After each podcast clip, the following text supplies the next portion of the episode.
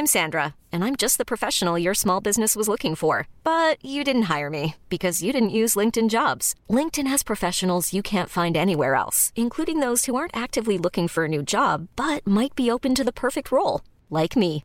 In a given month, over 70% of LinkedIn users don't visit other leading job sites. So if you're not looking on LinkedIn, you'll miss out on great candidates like Sandra. Start hiring professionals like a professional. Post your free job on linkedin.com/achieve today.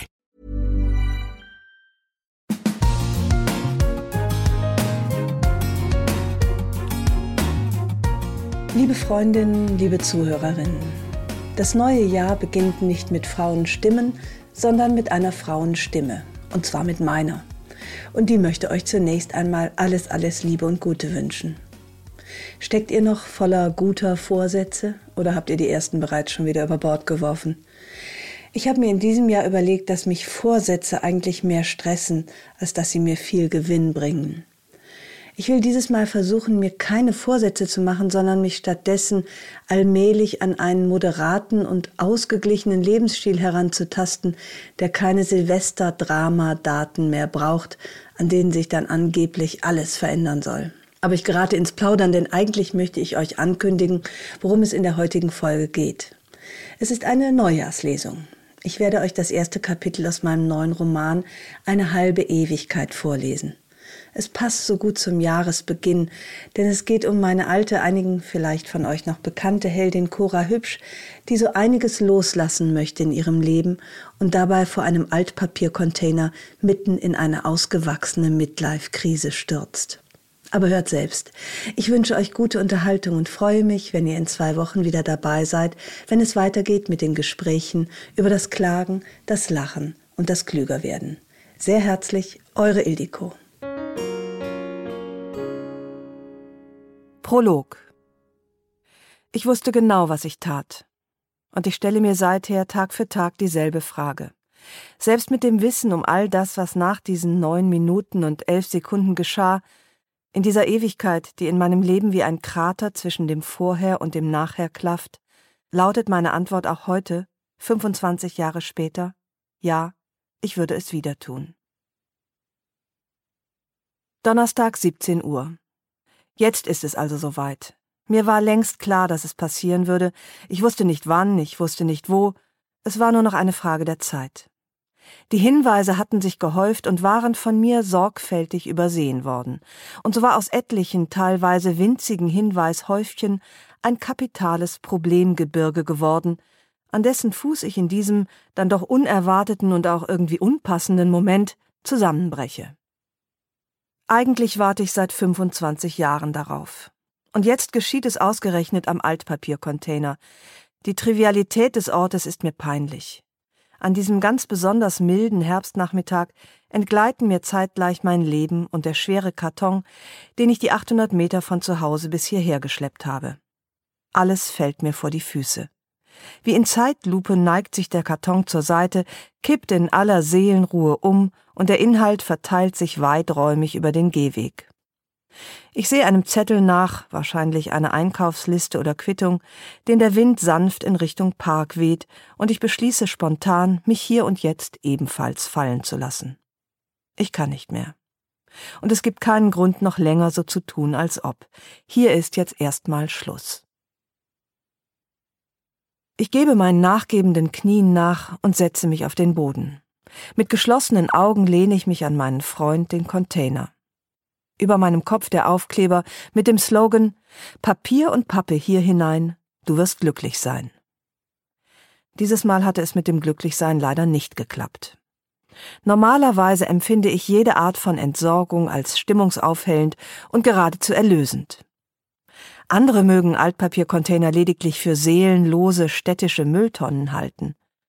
Aber empathische Gemüter sehen in ihnen das, was sie tatsächlich sind. Dramatische Schauplätze tausendfachen Lebewohls. Altpapier ist für emotionale Menschen wie mich eine hochsensible Materie. Abfall, der voller Geschichten steckt, die nie wieder erzählt werden. Altpapiercontainer sind Abschiedsgroßbehälter. Und ich kann nicht leugnen, dass ich eine tiefe Zuneigung für diese oft viel zu wenig gewertschätzten, tapferen Kameraden hege, die stets zuvorkommend bereitstehen, um mir all das abzunehmen, was ich endlich loslassen kann. Ich war nie gut im Loslassen. Ich heiße Cora Hübsch, ich bin 54 dreiviertel Jahre alt und gehöre zu der Mehrheit von Frauen, die auch in fortschreitendem Alter noch keinen Frieden mit der Tatsache geschlossen haben, dass alles irgendwann vorbei ist. Ich bin in einer Art Dauermelancholieschleife gefangen. Im Herbst tut es mir leid, dass der Sommer vorbei ist mit seinem Licht und seiner Energie, und im Februar fällt mir der Abschied von Wolldecken, langen gemütlichen Abenden und dem wohltuenden Andante des Winters schwer. Sitzt mein Haar, weiß ich doch, dass ein geringfügiger Anstieg der Luftfeuchtigkeit meine hübsche Frisur in eine gruselige Kreatur verwandeln wird. Jeder lackierte Fingernagel ist dem Untergang geweiht, denn mein Leben ist keines, in dem Lack, künstliche Wimpern, Lippenstift oder unangebrochene Tüten Knabbergebäck sonderlich lange unbeschadet davonkommen. Angebrochene Packungen mit Dingen, die mir schmecken, sind in unserem Haushalt nicht existent. Ich mache in solchen Angelegenheiten keine halben Sachen, und mir sind Menschen zutiefst suspekt, die aus der Küche heraus Sätze rufen wie Möchte jemand ein Stück köstlichen Kuchen vom letzten Wochenende? Ich habe ihn extra luftdicht verpackt. Außer Stuhlproben habe ich noch nie etwas luftdicht verpackt. Der Lack auf meinen Fingernägeln überlebt meist nicht mal den halbstündigen Trocknungsprozess, und Lippenstift verflüchtigt sich bei mir oft schon nach wenigen Minuten, in denen ich noch nicht mal was getrunken, gegessen oder mit jemandem geknutscht habe. Wobei ich auf Anhieb nicht zu sagen wüsste, wann ich das letzte Mal aktiver Teil eines Kussvorgangs gewesen bin, der das Wort knutschen verdient hätte. Ich bin seit 20 Jahren verheiratet, da vertreibt man sich nicht mehr die Zeit mit Küssen und Fummeln. Selbst gute Vorsätze stimmen mich wehmütig, weil die meisten von ihnen alte Bekannte sind. Mittlerweile muss ich die Tatsache, dass ich mir Jahr für Jahr dieselben Dinge vornehme, zu meinen schlechten Gewohnheiten zählen. Mein Vorsatz sollte lauten, mach dir keine guten Vorsätze und wenn, dann welche, die du noch nicht kennst. 17.04 Uhr ich kenne keine reine Freude, denn je größer die Freude, desto schwerer belastet mich das Wissen um ihre Vergänglichkeit. Das Ende des Glücks in der Zukunft liegt wie ein Schatten über dem Glück der Gegenwart. Ich war nicht immer so. Neun Minuten und elf Sekunden haben aus mir einen Menschen gemacht, der dem Glück mit Vorsicht begegnet. Ich nehme das Ende immer schon vorweg, und so wohnt jedem Anfang in meinem Fall nicht der viel zitierte Zauber inne, sondern ein Zaudern und eine Trauer um das, was schon bald wieder Vergangenheit sein wird. Und im Moment geht in meinem Leben ganz besonders viel vorbei. Die Abschiede stehen Schlange, geben sich die Klinke in die Hand, und meinem Gefühl nach neigt sich der vergleichsweise erfreuliche Teil meines Lebens gerade rasant schnell dem Ende zu. Kinder aus dem Haus, alle drei fast gleichzeitig. Arthrose im rechten Knie. Ehe auch alt.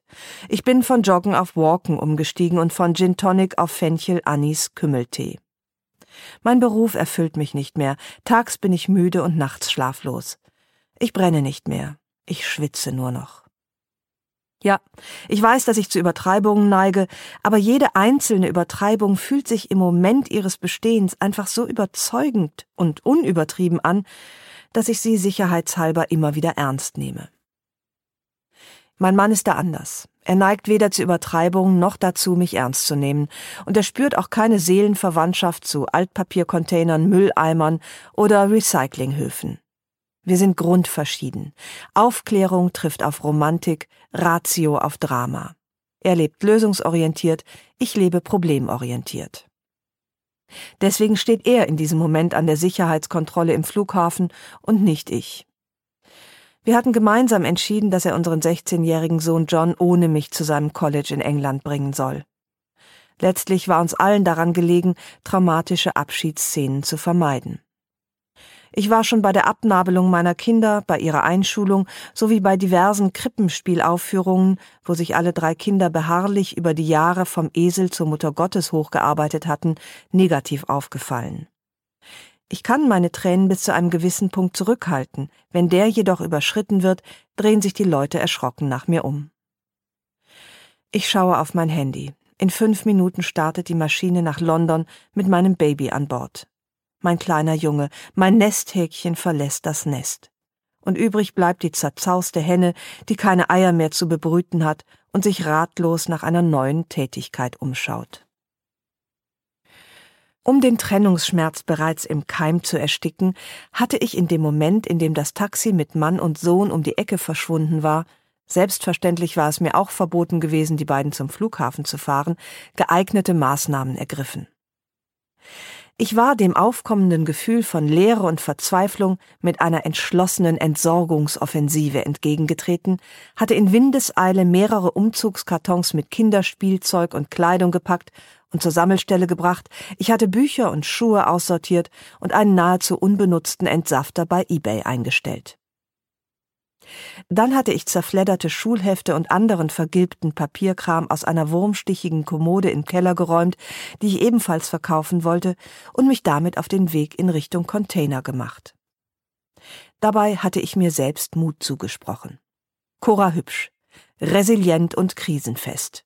Eine würdevoll gealterte Frau, die den Herausforderungen des Lebens besonnen und tapfer entgegenwalkt. Bestens gelaunt und Herrin der Lage. Sie würde sich nicht zu Selbstmitleid hinreißen lassen, nur weil ihr jüngster Sohn ein Jahr im Ausland verbringt. Ich war zuversichtlich losgestapft, bereit, meine Sorgen zu entsorgen. Und dann der Schlag ins Gesicht. Der Altpapiercontainer voll übervoll. Mein armer Freund hatte ausgesehen, als würde er sich übergeben. Sperrige Pappen hatten aus seinem weit aufgerissenen Maul geragt, und aus dem Schlitz auf seiner anderen Seite war das Papier bis auf die Straße gequollen. Ich war sprachlos gewesen. Wenn man sich einmal durchgerungen hat, etwas loszulassen, dann gibt es ja quasi nichts Schlimmeres, als dass man es dann nicht los wird. Sollte ich meinen ganzen Seelenmüll etwa wieder mit nach Hause schleppen? In dieses verwaiste Haus, in dem mich keine mütterlichen Pflichten mehr von den unbequemen Fragen ablenkten, auf die ich keine Antwort weiß? Loslassen? Vielleicht muss ich viel mehr aussortieren als ein paar Playmobil-Figuren und eine Kiste Altpapier. 17.09 Uhr ich bemerke entsetzt, wie mir die Tränen aus den Augen quellen und sich jenes brachiale Schluchzen in mir breit macht, das ich seit Beginn des Tages unterdrücke. Am liebsten hätte ich meinen Sohn angefleht zu bleiben und mich nicht mit meinem alternden Leben alleine zu lassen. Und mit seinem alternden Vater und einer ebenso alternden Beziehung, von der ich nicht weiß, ob sie ohne die gemeinsamen Kinder noch genug Gemeinsamkeiten hat. Aber ich war tapfer geblieben, hatte mich pädagogisch einwandfrei verhalten und John mit einem ermutigenden Lächeln in die Welt hinausgeschickt, während meine zusammengebrochen war. Ich taste nach irgendetwas, was meine Tränenflut noch aufhalten kann, und finde eine fünf Jahre alte Mathearbeit von meinem Sohn Henry in dem Papierhaufen zu meinen Füßen eine 4 minus. Diesbezüglich kommen beide Jungs ganz nach mir. Alles, was besser war als eine 5, galt in Mathe schon während meiner eigenen Schulzeit als Höchstleistung. Nur meine Tochter Emma hatte stets einen beunruhigenden Hang zu logischem Denken. Sie ist 20 und studiert in Aachen Architektur mit einem mir völlig fremden Ehrgeiz und irritierender Zielstrebigkeit. Henry hatte sich nach der Schule ein Jahr lang durch die Welt treiben lassen und sich sehr gut vorstellen können, niemals einem geregelten Beruf nachzugehen. Dann hatte er aber zeitgleich mit Emmas Studienbeginn mit 19 eine Ausbildung zum Physiotherapeuten in Karlsruhe begonnen, so dass innerhalb von neun Monaten alle meine Kinder ausgeflogen waren.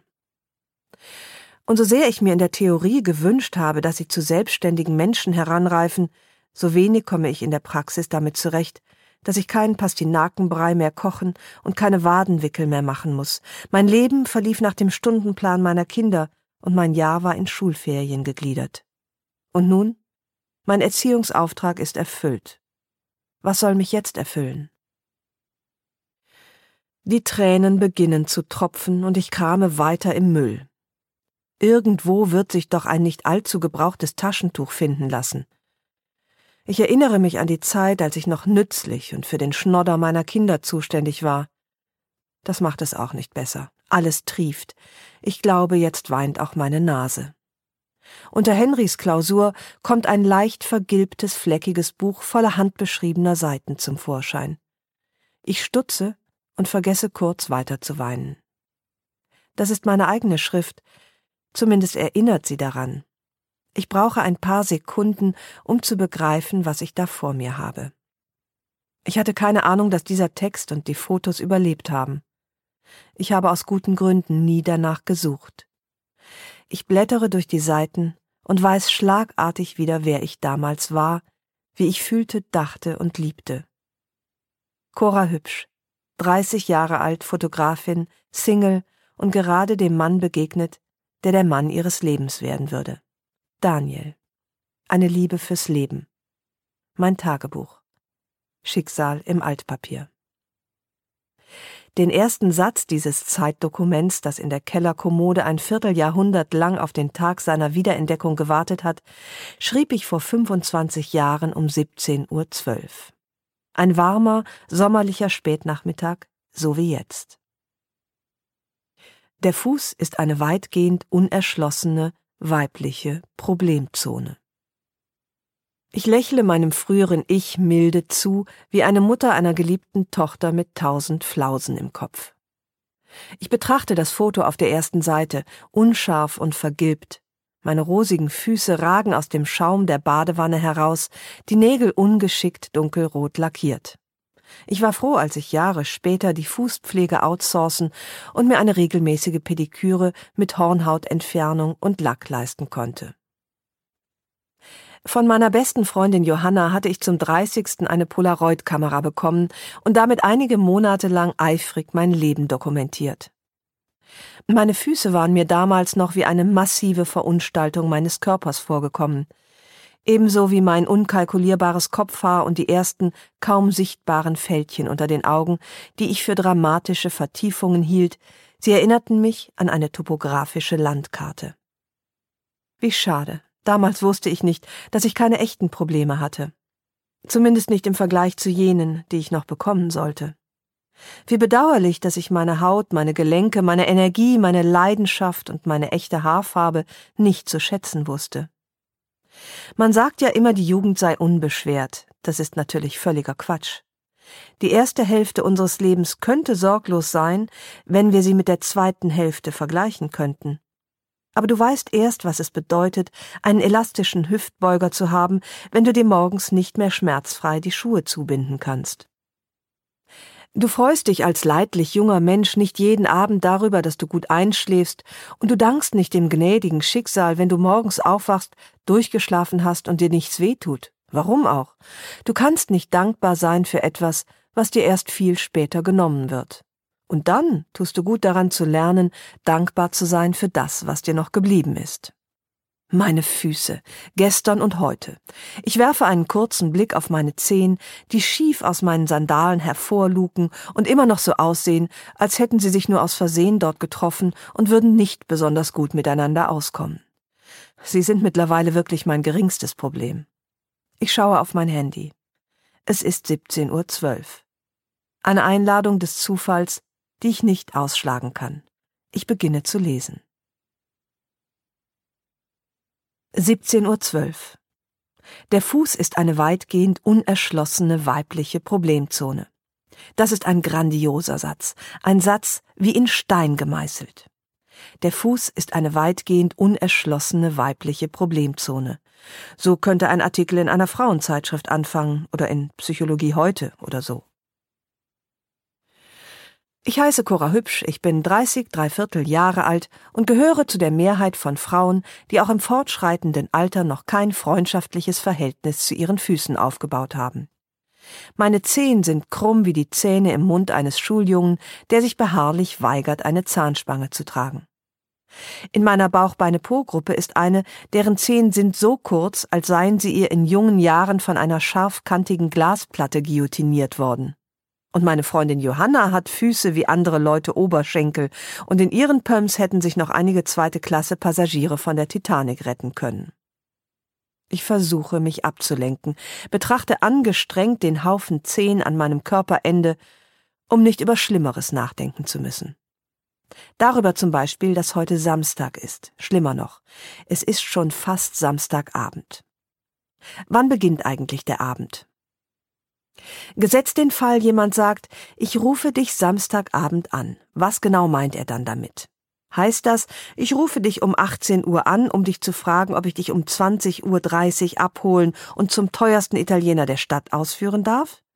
Oder heißt das, ich klingle gegen 23 Uhr mal durch, um anzutesten, ob du eine vereinsamte Frau bist, die am Samstagabend nichts Besseres vorhat, als auf den Anruf eines smarten Typen, wie ich es bin, zu warten, der sich einmal aus Langeweile dazu hat hinreißen lassen, mit dir ins Bett zu gehen. Der Fuß ist eine weitgehend unerschlossene weibliche Problemzone. Nein, es hilft nichts. Die krummen Gesellen da unten können nicht länger für meine Minderwertigkeitskomplexe gerade stehen. Ich heiße Cora Hübsch, bin 30 drei Viertel und gehöre zu der Mehrheit von Frauen, die sich auch in fortschreitendem Alter hauptsächlich mit einer Problemzone rumschlägt. Freundinnen, lasst es uns so sagen, wie es ist. Die aller, aller, aller schlimmste weibliche Problemzone heißt Mann. Ich beneide mein jüngeres Ich um diese vergleichsweise überschaubaren Problemzonen. Was sind schon Füße? Was sind schon Männer? Die Vorstellung, dass mein Lebensglück von einer Person mit Y-Chromosom abhängt, habe ich längst als überholt zu den Akten gelegt. Wir haben doch nicht umsonst alle den Bestseller Liebe dich selbst und es ist egal, wen du heiratest gelesen. Selbstliebe lautet das Gebot der Stunde. Meine Zehen bereiten mir schon lange wesentlich weniger schlaflose Nächte als meine Psyche, und die Tatsache, dass mir immer noch nicht egal ist, mit wem ich verheiratet bin, deutet darauf hin, dass bei mir in Sachen Selbstliebe noch sehr viel Aufholbedarf besteht. Mittlerweile haben sich meine Lebensbaustellen vom Außen ins Innen verlagert. Freundinnen, lasst es uns so sagen, wie es ist. Die aller, aller, aller schlimmste weibliche Problemzone bist du selbst. Ich heiße Cora Hübsch, bin 30 drei Viertel. Ich betrachte das Heft und blättere durch die Seiten. Meine Handschrift hat sich ein wenig verändert, sie ist nachlässiger geworden, müder und gleichzeitig unverkrampfter, wie ich. Früher war es mir wichtig, dass meine Schrift exzentrisch und individuell aussieht. Heute schreibe ich zweckdienlich. Dasselbe gilt übrigens für meine Kleidung. Die diversen Stilettos, die ich vor einem Vierteljahrhundert noch nächtelang meine schmerzenden Füße quetschte, habe ich bereits vor Jahren entsorgt. Sie haben mir damals das kurze Gefühl von Eleganz und Überlegenheit, auf lange Sicht aber ein paar dauerhafte Druckstellen und eine chronisch verkürzte Wadenmuskulatur eingebracht. Wenn ich ehrlich bin, handelt es sich bei vielen meiner Altersbeschwerden um die Spätfolgen meiner Jugendsünden. Ich habe Kette geraucht, um lässig zu sein, in hauchdünnen Tops gefroren, um sexy zu sein, Haschkekse gegessen, um cool zu wirken und getrunken, um locker zu werden. Innerlich war ich nie lässig, sexy, cool oder locker und hätte am liebsten immer Unterhemden und Rollkragenpullis getragen. Gute Güte, warum ruft er denn nicht an? Warum gibt es Dinge im Leben einer Frau, die sich niemals ändern? Die Frage, ob man nach einmal Sex bereits Anspruch auf eine Samstagabendverabredung hat, wurde bisher nicht hinreichend geklärt. Ich muss lächeln, als ich mir die wütende, verzweifelte Cora Hübsch von damals vorstelle, auf der Suche nach der Liebe und dabei oft so rührend verblendet. Ich dachte ein paar Mal, ich hätte den richtigen gefunden, nicht, weil ich ihn tatsächlich gefunden, sondern weil ich mir gewünscht hatte, ihn zu finden. Wir sehen, was wir suchen, manchmal ohne Rücksicht auf die Tatsachen. Ich war bemüht, Typen zu gefallen, denen ich heute nicht mal mehr meine Telefonnummer geben würde. Richard B. zum Beispiel, an den ich mit 17 nur allzu gern meine Unschuld verloren hätte und sie ihm auch mehrfach aufdringlich angedient habe, sitzt mittlerweile für die AfD im thüringischen Landtag. Und ich habe aus sicherer Quelle gehört, dass ich Martin A., der mich allerdings unzulänglich in die Grundzüge des Pettings einwies, wegen Steuerhinterziehung und Unterhaltsbetrug verantworten muss. Mein Tagebuch. Dieser unerwartete Gruß aus einer Zeit, von der ich heute weiß, dass sie ein Countdown war, reißt mir ein Loch in meine ohnehin gerade bröckelige Fassade. Die Fotos, meine Unbekümmertheit, die sich dennoch wie Kummer anfühlte, meine Leichtigkeit, die mir dennoch schwer vorkam. Ich sehe ein Foto von mir auf der Alibert-Waage. Wieder sind nur meine Füße zu erkennen. Hier zeigt sich eine tatsächlich auffällige Problemzonenfixierung. Der Zeiger der Waage steht auf 65 Kilo. Damals spielten die Zahlen hinter dem Komma noch keine tragende Rolle, während einem heute ja schon mal 200 Gramm die Laune verhageln und das digital errechnete Wochendurchschnittsgewicht ruinieren können. Über dem Polaroid steht der von mir in tiefster Verzweiflung hingekritzelte Satz Weiß jetzt, warum er nicht anruft, bin zu dick, bin sehr unglücklich. 65 Kilo. Wenn ich heute 65 Kilo wiegen würde, würde sich mein Umfeld fragen, ob ich womöglich nicht mehr lange zu leben hätte. 65 Kilo. Ich war gärtenschlank und hielt mich für zu dick. Ich war jung und hielt mich für zu alt. Ich war klug und hielt mich für zu blöd. Ich dachte, alles sei vorbei. Dabei fing doch alles erst an. Ich hatte keine Probleme und nahm sie trotzdem viel zu ernst. Wieder jung sein. Zurückblättern im Buch des Lebens bis zu der Stelle, wo vielleicht alles hätte anders werden können. Letztlich fehlen immer nur wenige Sekunden zum Glück. Meine Tränen tropfen mittlerweile unkontrolliert auf das Papier in meinem Schoß und vergrößern dort die uralten Wasserflecken. Ich weiß noch genau, dass ich damals in der Badewanne über das Leben, die Liebe und meine krummen Zehen philosophiert und anschließend spontan und mit noch nassen Fingern ein paar Sätze in das Buch geschrieben und das Wannenfußfoto eingeklebt hatte. Das Tagebuch hatte mir meine Freundin Johanna ebenfalls zum 30. geschenkt, weil sie der Meinung gewesen war, wenn wir uns später einmal gemeinsam an unser Leben erinnern wollten, müsste sich eine von uns die Mühe machen, diese Erinnerungen in Bild und Text festzuhalten. Und diese eine sei selbstverständlich ich. Ich sei die kreativere von uns beiden. In Wahrheit meinte sie damit, dass sie nicht mal ansatzweise die Zeit dafür hatte, ihr Leben zu leben und parallel auch noch zu dokumentieren was sie auf Nachfrage auch bereitwillig zugab. Du hast das Talent zu Muße und Kontemplation, hatte sie gesagt. Du meinst, ich bin faul? hatte ich gefragt. Du schaffst dir Oasen des bewussten Nichtstuns. Sag ich doch, du hältst mich für faul. Du teilst dir deine Lebensenergie sinnvoll ein. Faultiere werden sehr alt. Aber wenn ich sehr alt werde und du nicht, mit wem soll ich dann in diesem Tagebuch blättern und mich zurückerinnern? Sie hatte gelacht, laut, wie es ihre Art war.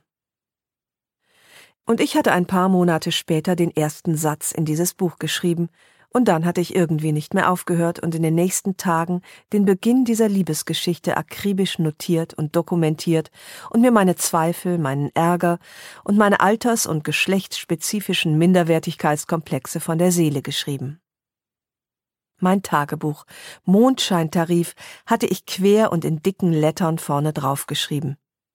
Mir gefiel das Wort, es klang romantisch und rational gleichzeitig, es klang nach Liebe und Realität. Mondscheintarif. Es war der Beginn einer Liebesgeschichte, die alles verändern sollte. Geschrieben, während ich auf einen Anruf wartete. Seinen Anruf. Ich hoffte auf ein Happy End. Ich zweifelte, verzweifelte, lachte, weinte, schimpfte hörte laut Donna Summer und Alphaville und Curtis Blow, telefonierte mit Johanna, schrieb, rauchte, schrieb, trank Wein, schrieb und aß Nutella direkt aus dem Glas, woran ein Polaroid und ein großer dunkler Fleck gleich unter dem Eintrag von 22.05 Uhr erinnern. Der Löffel, das fällt mir jetzt wieder ein, war mir aus der Hand gerutscht, weil das Telefon geklingelt und ich fahrig nach dem Hörer gegriffen hatte. Es war nicht Daniel gewesen, sondern Johanna, die sich bereit erklärt hatte, vorbeizukommen, um mich davon abzuhalten, weiter beschwörend den Apparat anzustarren. Meine Gedanken stolpern über die Erinnerung an Johanna, als hätte ich in der Dunkelheit einen Stacheldraht übersehen. Nicht jetzt. Das ist zu viel, tut zu weh. Ich rapple mich hoch und eile in die entgegengesetzte Richtung meines Bewusstseins davon, in harmlosere Gefilde. Festnetz, ein anrührendes Wort wie Kassettenrekorder, MTV, Langspielplatte, Walkman, Reider und Klerasil.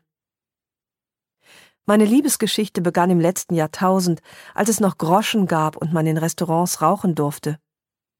Wir Frauen aus der Hustinetten-Bär- und HB-Männchen-Generation dachten, wir müssten uns in Herzensangelegenheiten an Konventionen und Benimmregeln halten. Ich schrieb damals und meinte es ernst.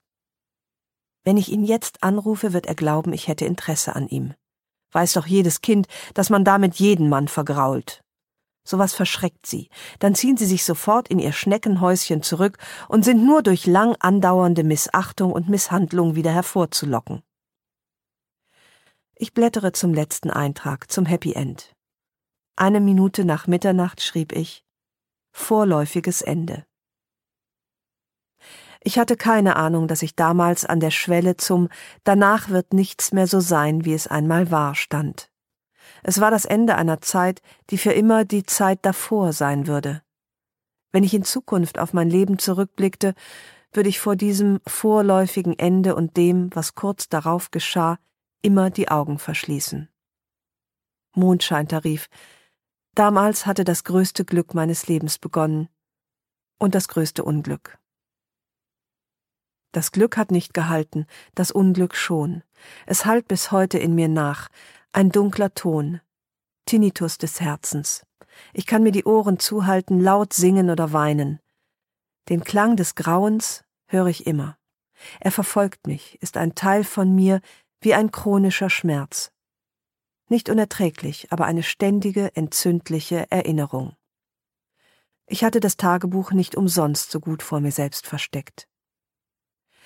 Meiner Kehle entschlüpft dieser markerschütternde gutturale Laut, der während der Konfirmation von Henry die Pastorin zum Schweigen gebracht und die versammelte Gemeinde in Aufruhr versetzt hatte. Ich klinge wie ein sterbendes Tier. Wenn ich weine, dann mache ich keine Gefangenen. Gerade als ich alle Widerstände aufgeben und mich dem Tränen-Tsunami überlassen will, klatscht mir etwas widerlich Warmes ins Gesicht. Ein Heulen schneidet mir durchs Hirn wie der Warnton aus einem Katastrophenfilm, kurz bevor ein Meteor einschlägt, der sämtliches Leben auf der Erde vernichten wird. Ich reiße die Augen auf und blicke in den schwarzen Schlund des Schreckens.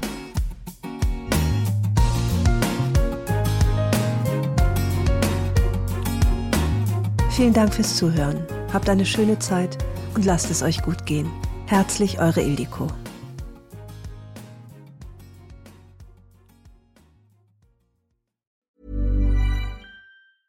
Planning for your next trip?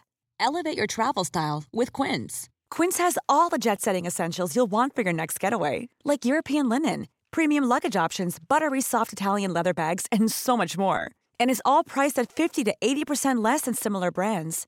Plus, Quince only works with factories that use safe and ethical manufacturing practices.